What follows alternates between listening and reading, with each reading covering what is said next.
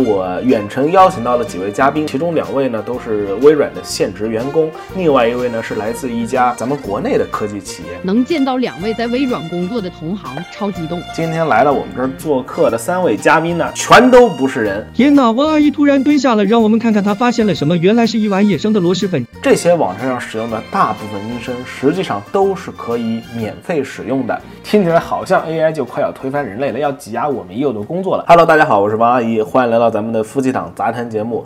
不过这一期呢，依旧是我的单口相声。这一次呢，也不完全是单口了哈，因为我远程邀请到了几位嘉宾来到咱们的演播室啊，也不能叫演播室吧，来到咱们的家庭录音室。那么今天呢，我总共邀请到了三位嘉宾来到我们的家庭录音室。呃，我们都是远程连接，所以听上去可能麦会有一点点问题啊。他们都是从事科技类工作的啊，其中两位呢都是微软的现职员工，另外一位呢是来自一家呃咱们国内的科技企业。那咱们先连线第一位嘉宾，是来自微软的小小。大家好，我是小小，很高兴王阿姨能邀请我来到播客与大家见面。谢谢，同样也非常感谢小小可以百忙之中抽空来到我的节目啊，不是是我们的节目啊。当然李叔现在是回国了是吧？就剩我一个人在这儿说了啊。其实我们还同样邀请了另外一位来自于微软的员工啊，也是小小的同事啊，那就是啊云溪来。大家好，我是云溪，很高兴能在播客与大家见面，也很高兴可以在播客与云溪再一次合作。其实我跟云溪有很多合作经历哈，我们其实认识比较久了。我也经常在自己做的其他项目上呢，跟云溪进行合作。那在介绍的最后呢，还有另外一位是来自于国内科技企业的我的一个朋友，嗯，小平，和大家做个介绍吧。大家好，我是小平，很高兴和大家见面，能见到两位在微软工作的同行，超激动。那也非常欢迎小平来到我们的频道啊。那言归正传，我相信聪明的听众朋友们能听到这儿，应该已经有不少反应过来了。大胆妖孽，我一眼就看出你不是人。没错，今天来到我们这儿做客的三位嘉宾呢，全都不是人，他们都是 AI 音声。其中，我相信大家最为熟悉的应该是第二位介绍的云溪，他的声音呢，可以说是已经侵占了大部分的短视频平台以及各种电影解说、游戏解说方方面面。那云溪给大家整个活儿吧，让大家再好好熟悉熟悉你。OK，怪不得都说外国人少，大家仔细看。眼前这个外国小伙，居然没有任何防备，就打算独自一人进入原始丛林野外求生三十天。OK OK，可以可以，味儿太他妈对了，太他妈冲了！这就是我每天都会在 YouTube 和哔哩哔哩上刷的那些视频，这里面最熟悉的那个声音，其实就是云溪的声音。而我之前有说过，我说云溪是为微软工作的，这句话其实也没说错，因为云溪这个音声呢，它就是一个微软能够提供的免费使用的 AI 语音。那么同样来自微软的，还有我刚才第一个介绍的小小。只不过小小的声音呢，并不像云溪的声音那样被大陆创作者用的这么频繁。我也不知道为什么大家都非常喜欢使用云溪的这个音声哈。实际上呢，在微软提供的这个声音清单里面有非常非常多的中文 AI 语音，云溪只是其中的一个。而且呢，微软的工作人员呢，对于这些中文音声的起名其实是非常的不走心的，因为云溪它有太多兄弟了，它的兄弟什么云飞啊、云浩、云剑、云霞、云叶、云泽。大家都是云打头，后面跟一个单字。哎，这么一说，那个云溪，你能让你的其他兄弟们出来说两句吗？可以啊，兄弟们都来打个招呼吧。我是云家老大云峰，老王，我可是你节目的铁粉哈。我是老二云豪，替我向李叔叔问的好。我是云剑，排行老三。王阿姨，下次什么时候来找我们喝酒啊？我是云霞，排老五，是家里最小的。云溪哥哥是我四哥。王阿姨，我也有关注你们的频道哦。好了好了，牛逼牛逼啊！你们全家都在，好全啊！这一家五个男孩真牛逼。其实呢，云家还不止他们五个，还有更多。但是我想了想，怕听众朋友们骂我狗逼王阿姨水时长，我就不让大家都一一自我介绍过去了哈。虽然都是男性医生哈，但是明显最后一个出场的云霞的医生和。我们的男主角云溪的音声，他们两个的声音呢，显得更加自然一点，在整个语调的起伏上都会更加贴近真人。我想这也就是为什么最终云溪成为了大家最广为熟知的那个 AI 音声。当然还有一个原因哈，其实呢是因为 Microsoft 它底下的这些 AI 的功能都是可以免费使用的。事实上，只要你拥有一台 Windows 系统的 PC 电脑。就可以使用这些 AI 软件。它的具体使用方法也非常非常的简单，只需要使用一个叫 Clipchamp 的一个 APP，叫 C L I P C H A M P。这个软件实际上是 Windows 自带的，它在那里面呢有一个文字转语音的一个功能。这个功能里面你就可以使用到我刚刚使用的云溪一大家，以及咱们最开始的小小，以及小小一大家啊，对，小小也有一大家，但是呢。女生的音声呢，反而是没有那么常见的，所以我就在这儿呢就不水时长给大家展示小小这一大家子的音声了。顺带于是呢，就揭露一下现在很常见的一个利用信息差所造成的，也不叫骗局吧，就是坑钱的方式吧。现在网上有非常多售卖 AI 音声的呃商家，淘宝上也有。同时呢，还有很多 A P P，很多杂牌的小 A P P 以及杂牌的小网站。这些网站上使用的大部分音声，实际上都是可以免费使用的，就包括我刚刚说的云溪大家和小小，对吧？而且很多这些网站，它甚至连这个音声的名字都没有改过。我有试过啊，我有试过去谷歌和百度搜索一些 AI 音声网站，他们甚至用的还都是云溪、小小、云剑、云豪这些。如果大家看到有 APP 有网站使用的是这些的名字，他们的声音也和你常听到的没有什么区别，那这时候你就应该知道了啊，它实际上就是把微软免费这些东西拿过来收你的钱而已，并且我实际上自己去付费测试了几个之后，我发现他们给的功能甚至还没有微软自己给的全面。在微软这边呢，是可以调节它语音播报的速度、它的朗读速度、它的语调，对，它是可以调语调的。虽然说这些不同的语调实际上区别真的没有那么的明显，它同时还可以调整声音的尖锐程度，可以让同样的一个声音产生年龄上的变化。那么小小可以拜托你给听众朋友们举个例子吗？嗯呢，没问题。首先，这是现在的我二十五岁时的声音，然后呢，这是十年后的我，也就是大概三十五岁时的声音，在之后，这是二十年后的我。也就是大概四十五岁时的声音。当然，我也可以返老还童。叔叔阿姨们，大家好，我是小小，今年刚上高中一年级。好了好了，这个活儿整得非常的溜啊，震撼人心啊！当然了，实际上呢，小小他并不是真的有这么聪明，可以去模拟不同年龄段的音声，而是我在设置的时候，将它的音调的基准，就是音调的高低、尖声和。顿声，比如说我说话声音沉一点，就是大家好，我是王阿姨；尖点，大家好，我是王阿姨。用这种方式来模拟，去体现它在不同年龄段时的效果。当然，大家能听出来，这实际上效果并没有咱们想象中的那么的理想。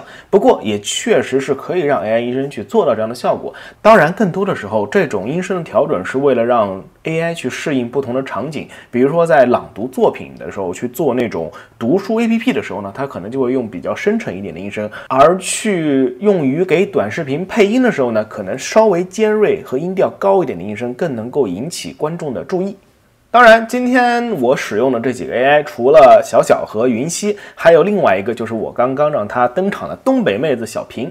小平呢，来自于一个咱们国内的啊，是腾讯爸爸他旗下的一个 AI 语音的网站。它呢，实际上也是免费的，是可以免费使用的。你可以免费的去试听非常多的音声，它这里面所包含的语音呢，就非常非常广了。不过，虽然语音包含的非常广，但是质量呢也是参差不齐，并不像就是微软。微软它这里面虽然语音的总数量没有那么多，但是质量呢，我都听了一下，确实是都不错的。不过呢，这个腾讯爸爸旗下的这个平台呢，它有很多很多的语音，并且呢，它有一部分语音是收费的，它总共分了三个档次，免费档。然后普通档和最优档，小屏呢，我记不得是哪个档了，让我看一下哈。OK，咱们的东北妹子翠屏 啊，对，她的全名叫翠屏，这个音声的名称叫做翠屏，她是专业音声。这个网站呢分为普通音声、高级音声以及专业音声。那么也就是说，翠屏它就是咱们的这个专业音声。大家刚刚应该也能听出来，这个带上这个东北味儿之后呢，确实是我觉得它甚至比之前的云溪和小小都听起来更加自然一点。哎，小平，你还在语音吗？你现在在干嘛呢？我还能干啥呢？这不老老实实抱着电脑坐炕上跟你搁这儿唠嗑呢吗？嗨，好好好，行行行，那咱们就多聊聊天呗，让听众朋友们多了解了解你。那我寻思着，就咱俩干唠嗑也没啥意思，咱们来整个活儿吧，叫上小小姐和云溪哥一起。呃，整什么活儿？王阿姨，你不是老吹逼，说自己嘴皮子利索吗？咱们就一起来比比绕口令呗。我靠，不是吧？你们三个那都是专业的、认真的吗？我跟你们比绕口令，这不太好吧？这个，我觉得可以啊，听着很有意思，搞起搞起。傅毅，我也要玩。小平，你出的主意，那你先来一段，让王阿姨去复述呗。欧凯，让我想想哈，那先来个简单的好了。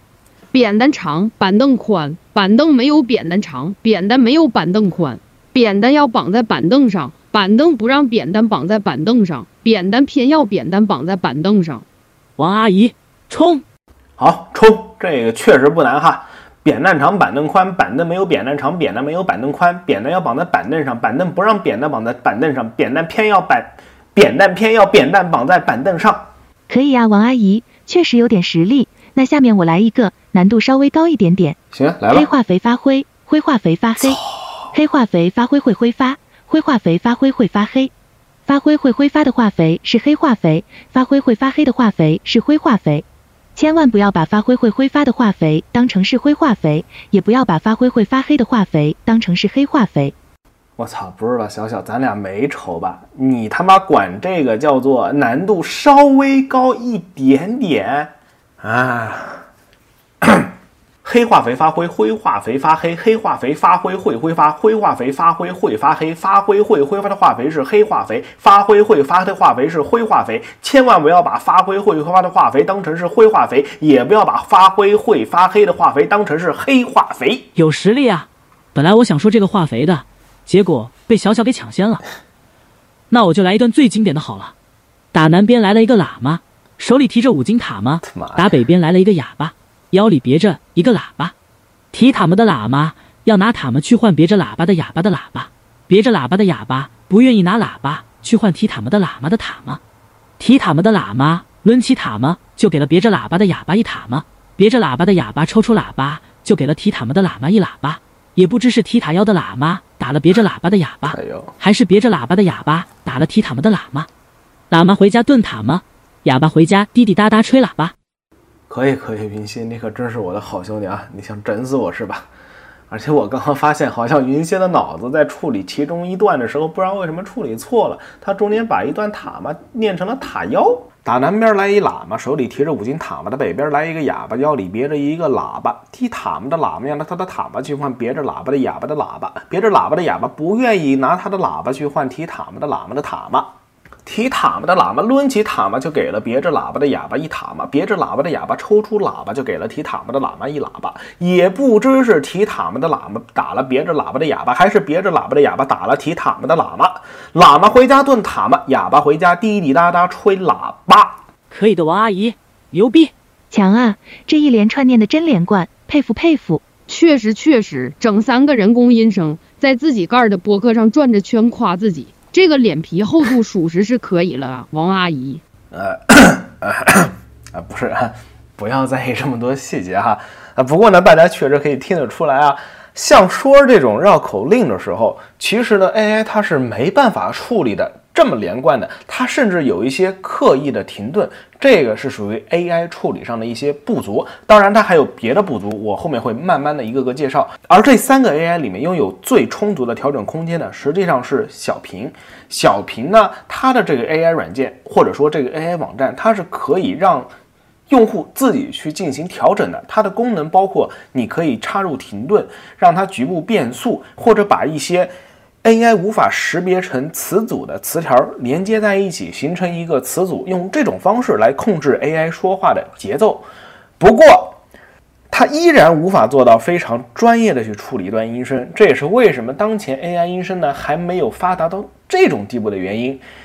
除此之外呢，市面上也存在着一些更加高级的 AI 处理软件以及网站，它可以修改情绪，而情绪可能是最重要的。不过呢，之前我测试那个微软的时候，微软它虽然也能够修改说话情绪，但是呢。区别并不是这么的明显，而且没法做到局部修改情绪。如果你要让 AI 在一整段话中前面悲伤，后面愉悦，你是做不到的。你得把它给拆分出来，然后前面用这种语气说完，后面再用那种语气说，最后再经由外部剪辑软件将这两段给拼接到一起。然而呢，中间的转折点呢会显得非常的生硬。那么我刚刚也提到，确实有那么一些网站哈，它有这样的功能，对吧？而这种网站呢，一般都是有比较昂贵的会员费用。啊，我之前也没有测试过，所以这一期呢也不给大家去试了。事实上呢，现在在中国，咱们常见的 AI 它都是有非常明确的使用场景的，它的语音并不是通用的。比如说，正常它有播报用的 AI、赛事类的 AI、娱乐解说类的 AI，这些声音都需要被使用在特定的场景内才能发挥它的功效。那咱们来举一个简单的例子啊，请大家先跟我听一听下面的这一段。听众朋友们，大家好，欢迎收听二零二三年家暴杯夫妻搏击赛事现场播报解说。三号选手王阿姨正在努力逆袭，挡在她前面的是同样来自中国的选手李叔叔。这两位选手有多年的交手经验，不知这一次会鹿死谁手。李叔叔先动手了，一记左正蹬来电偷袭王阿姨。二十九岁的老同志，王阿姨要被淘汰了吗？没有，王阿姨没有大意，她闪过去了。王阿姨反击了，王阿姨出手了，击倒了她，成功了。王阿姨不是一个人在战斗，她不是一个人在战斗。比如说，刚刚的这个音声就是一个充满激情的赛事解说类音声，而这个音声同样也是为了赛事解说类视频而生的。假如我们用这个音声去配其他的内容，就会显得非常非常的违和。比如说，春天到了，万物复苏，又到了动物们交配的季节。眼前的类人形灵长类无毛直立动物叫做王阿姨，她也在努力寻找着异性，寻求交配的机会。但是由于类人形灵长类无毛直立种群的先天缺陷，王阿姨的周遭只剩下了同性。王阿姨的族群将这种难以在同性过多的环境中获得交配机会的现象称为男同。天哪！王阿姨突然蹲下了，让我们看看她发现了什么。原来是一碗野生的螺蛳粉，这是一种随机刷新的稀有食物，只要撕开包装就可以吃，蛋白质含量是普通泡面的四倍。是不是很明显？能很明显的感觉到这个 AI 音声的语调都是偏高的、偏激昂的、偏激动的，而且语速是偏快的。它就并不适合于这种叙述性的文字内容，而适合这类叙述性文字内容的 AI 是怎样的呢？实际上就是云溪那样的。来，云溪，您请。春天到了，万物复苏，又到了动物们交配的季节。眼前的类人形灵长类无毛直立动物叫做王阿姨，她也在努力寻找着异性，寻求交配的机会。但是由于类人形灵长类无毛直立种群的先天缺陷。王阿姨的周遭只剩下了同性，王阿姨的族群将这种难以在同性过多的环境中获得交配机会的现象称为男同。天呐！王阿姨突然蹲下了，让我们看看她发现了什么。原来是一碗野生的螺蛳粉，这是一种随机刷新的稀有食物，只要撕开包装就可以吃，蛋白质含量是普通泡面的四倍。很好，谢谢云溪，呃，精湛的演出哈。刚刚云溪这一段又让我的思绪回到了那一个个在 YouTube 和哔哩哔哩上刷视频的日日夜。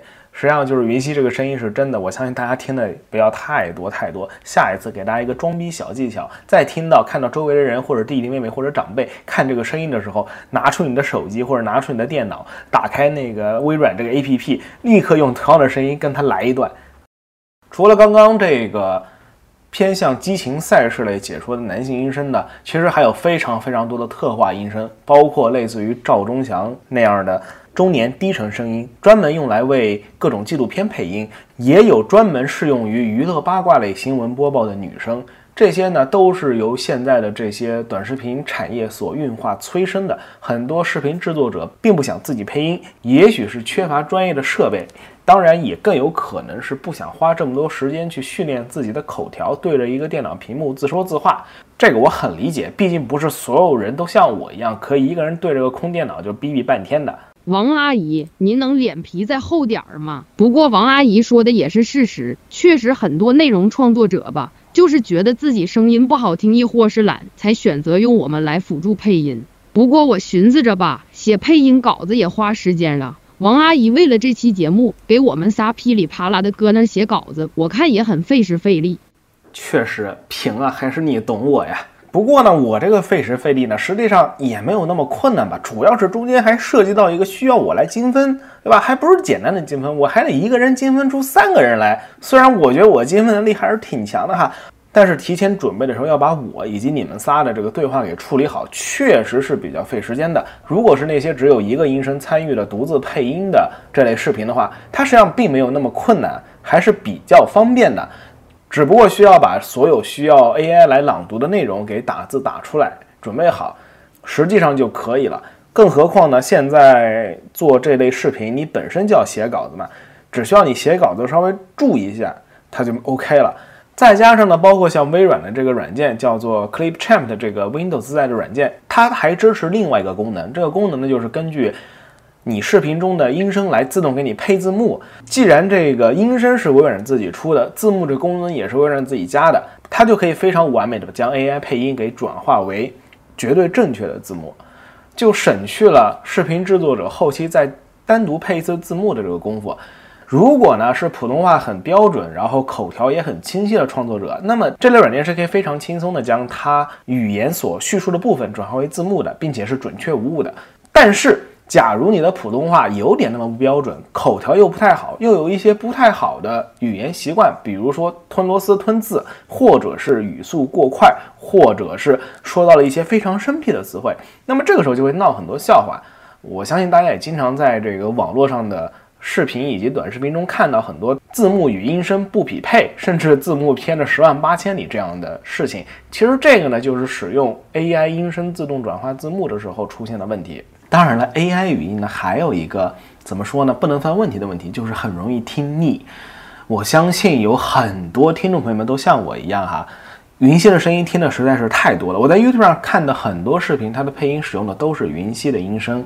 如果在哔哩哔哩上搜索 AI 音声的话，可以看到非常多解析这类音声的视频，也能看到非常多的弹幕。其实大部分人呢都是听的实在是太多了，导致呢会对这类音声有一种生理性的厌恶啊。云溪，这里我不是针对你啊，我只是说大家实在是听太多了，你声音无论再好听，对吧？大家都是容易产生那么一点点抵触情绪的吧？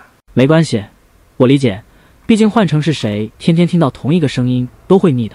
就好像哪怕再好吃的东西，天天都吃一样的，最后也会觉得反胃。你理解就好啊。不过就像我之前有提到过嘛，云溪他们一家其实特别多人，有七八个声音呢，其中有好几个声音都做得特别好，他们的表现完全不逊于云溪这个音声。只不过呢，因为云溪这个音声刚好他的年龄段是切在了大概二十到三十岁，就这个比较年轻的这个段，然后呢，声音也比较清晰。能看出它调教的就 AI 调教的也非常非常的智能，像刚刚那段话，它处理中间的情绪转折处理就非常非常顺滑，导致了所有人都在用它这一个声音。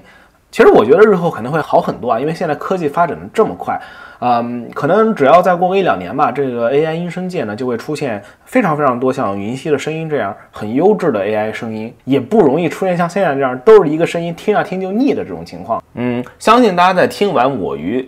三位 AI 嘉宾的这二十多分钟的谈话之后呢，大家对于现在主流的市面上最常见的 AI 音声应该有了比较充分的了解，也能清楚的知道他们到底能够做到什么地步。同时，我也相信啊，很多此前对于 AI 音声的功能不甚了解的听众朋友们，今天也应该被云溪、小小和小平他们仨的这个强大的功能所震撼到了。其实 AI 智能语音还有另外一个更加震撼人心的功能，这个呢就是模仿音声。它的意思呢，就是你给 AI 一个片段，它根据这个音声片段去分析片段中说话人的声音特征，然后它就可以用说话人的声音来说任何内容。不过呢，这一部分的功能是比较复杂的。呃，现在比较方便的方式呢，是可以在微软的 Azure 上完成。拼写方式是 A Z U R E，我也不知道是念 Azure、阿祖啊还是什么阿祖类什么的，总之就是这玩意儿。这个是微软的一个云服务啊，它里面有这个呃文字转语音的服务功能。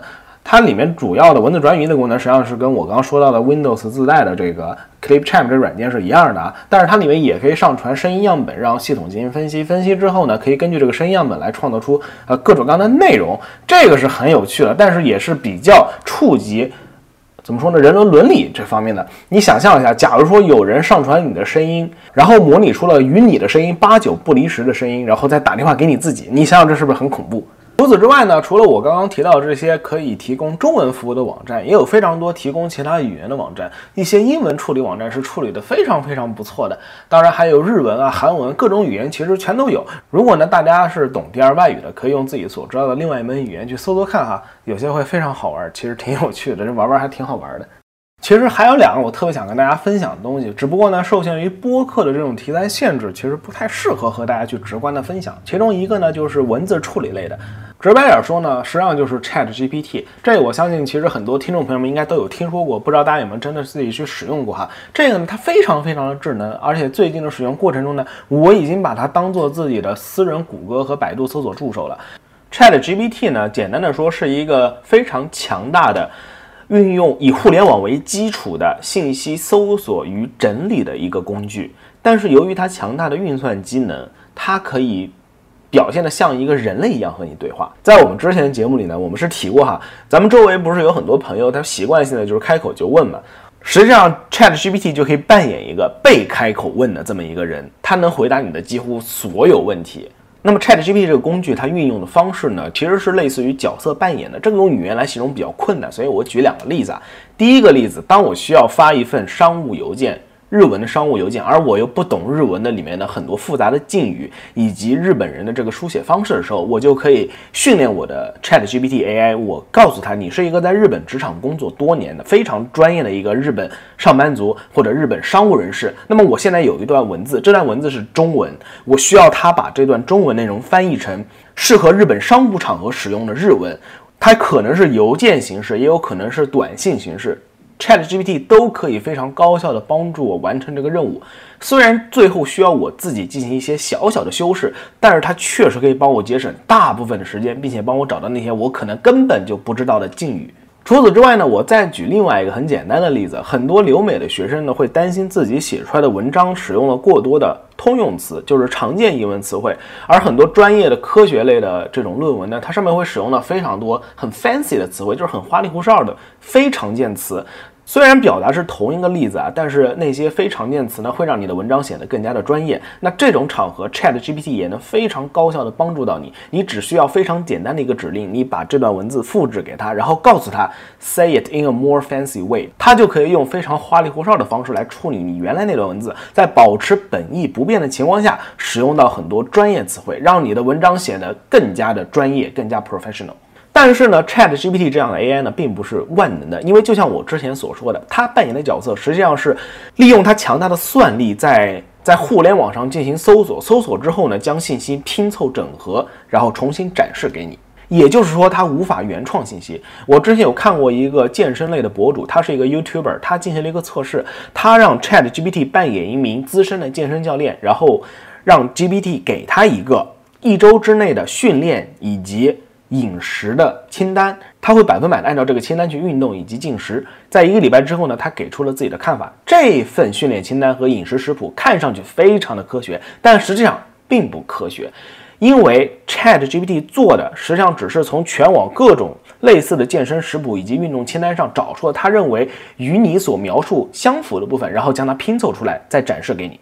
与这位健身 YouTuber 所遇到的问题相似，我自己也经历过类似的。就在我制作这期视频的时候呢，我在 Adobe Premiere 上面遇到了一个问题。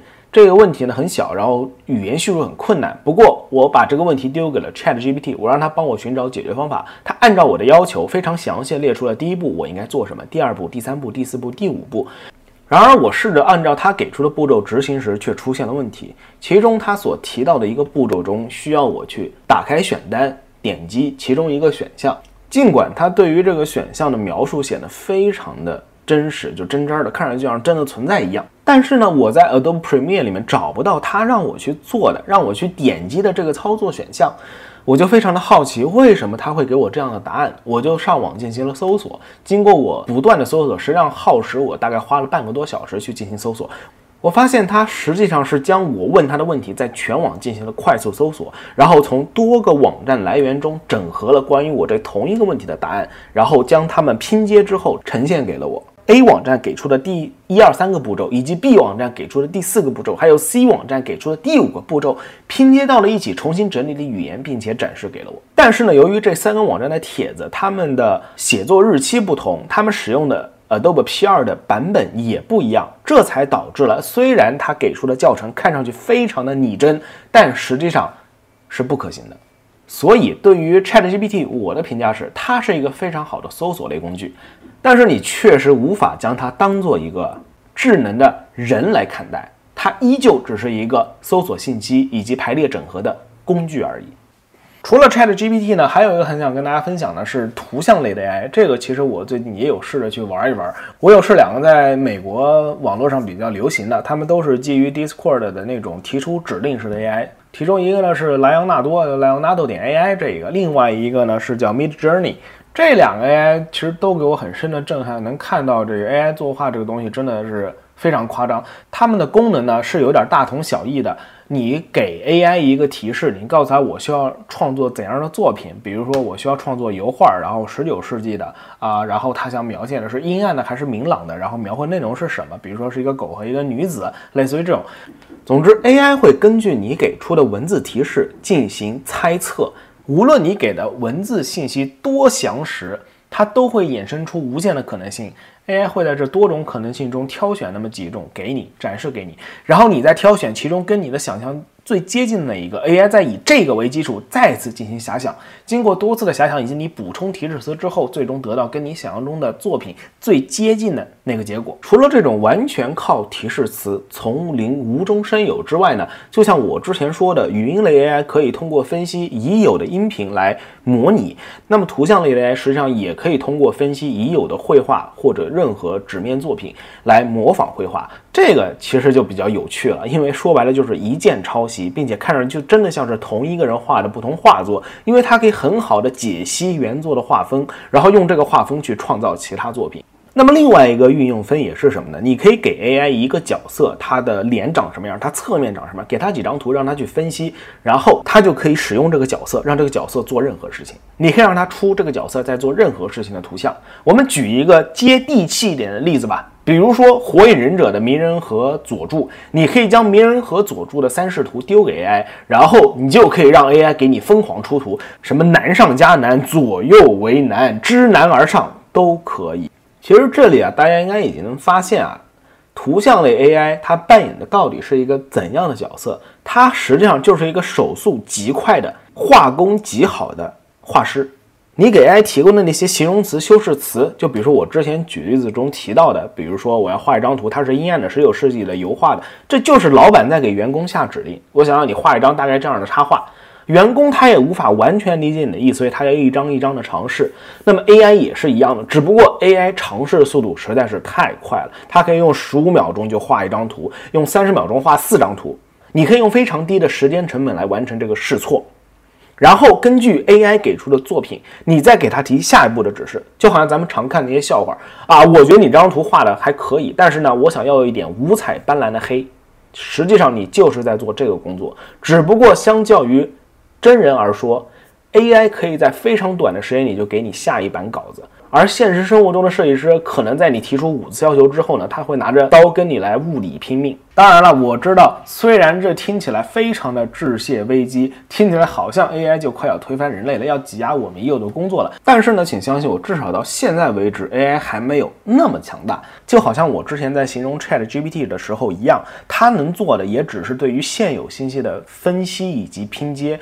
那么图像的 AI 暂时来说也差不多，它能做的只是对现有划分，对于现有在互联网上能够搜到的图像进行重新的分析以及整合。至少在现在为止，它无法做到原创一个画风，只不过是因为图像类的作品实在是太多了，我们有时候会觉得这个画风我们从来没见过，AI 真牛逼，但实际上它一定在事业的某一个角落存在过。除此之外，如果你使用绘图类 AI 的场景是，你脑海中有一张图，你很清晰的知道这张图是怎样的，你想让 AI 帮你画出来，这个我可以告诉你，它几乎就是不可能的。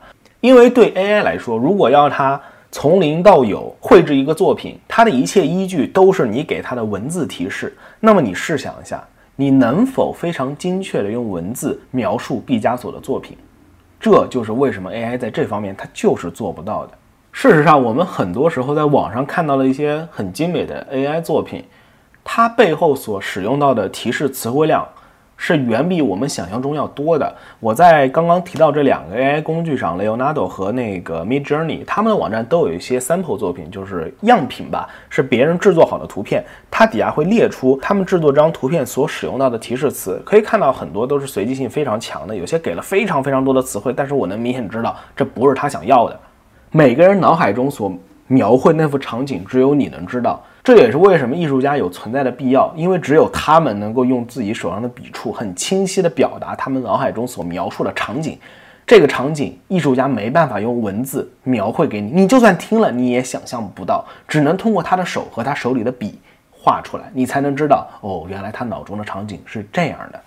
当然了，更别提由于人类互联网上的东西实在是太乱七八糟了。我在最初测试 AI 作图的时候，我让它画人出来，它经常给我画出四只手、八只脚这样很诡异的怪形生物出来，因为它无法理解人到底是一个什么样的东西，它只能通过上网搜索，它看到网络上人都有手都有脚，但它并搞不清楚应该有几只手和几只脚。这个其实挺有趣的哈。所以说啊，嗨，哪怕这些无论是智能音声也好，还是 ChatGPT 文字类工具也好，还是智能绘图 AI 也好，无论它们看上去现在有多智能啊，它确实这些 AI 确实从某种角度上来说，依旧是有点人工智障的。王阿姨，你说谁是人工智障呢？求我上节目的时候叫人家西哥，哎，不是那个上了节目了就人工智障，哎呦，呵，男人。老王，你搁这儿找笑呢？吁吁吁吁，别别激动，别激动，我又没说你们仨，你们仨那都是最优秀的人工智障，不是你们仨那都是最优秀的人工 AI 智能医生，对吧？是我体验过来用的最好的，所以才邀请你们仨来上节目嘛，不是？那你看那些乱七八糟的那种野鸡声音，我我我都要，我都看都不要看，听都不要听，啊 啊，那这个呢，嗯，总之呢，我觉得啊，就现在这个情情况来说。这个致谢危机离咱们还是有点遥远的啊，但是呢，在未来会怎样，这个就说不准了哈。那我觉得这期节目呢，我嘚吧嘚也是嘚吧嘚了，有个时间也差不多了吧。那咱们这期节目要不就先到这儿吧。非常推荐大家，如果感兴趣，可以去自己去玩一玩人工音声，大部分都是不需要钱的，特别是微软自带的这个，直接就可以用，连注册都不需要。那么在节目的最后，也是惯例。大家千万不要忘了点赞、订阅以及评论，还有转发狗逼老王和可爱老李的频道。之后呢，应该还有几期呢是我的单口相声，还是跟上一期一样。如果有什么别的想听的，一定要评论在我们这期节目的下方，我会看。如果有我能逼逼的，我就一定给大家逼逼到位。那咱们下期再见。